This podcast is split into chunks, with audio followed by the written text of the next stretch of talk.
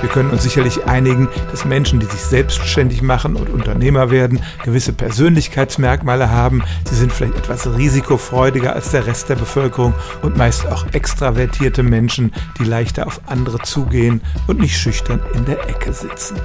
Unsere Persönlichkeit wird natürlich nicht allein durch unsere Gene geprägt, sondern auch durch die Umwelt. Da gehört es zum Beispiel zu, ob Unternehmertum generell ein positives Image hat. Das ist sicherlich in den USA ausgeprägter als etwa in Deutschland, wo viele dem Unternehmer immer noch eine Ausbeutermentalität unterstellen.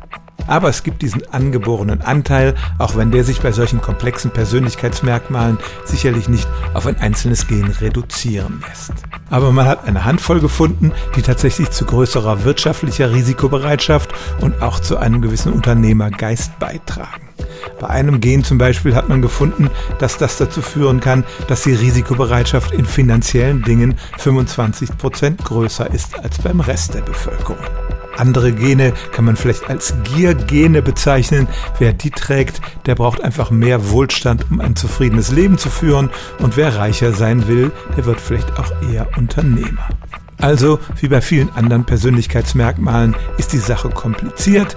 Es ist immer eine Kombination aus Umwelt und Genen und kein einzelnes Gen macht einen zum Unternehmertypen, aber es sind tatsächlich schon einige Gene identifiziert worden, die zumindest zu einer solchen Persönlichkeit beitragen können. Stellen auch Sie Ihre alltäglichste Frage unter stimmt's at radio1.de.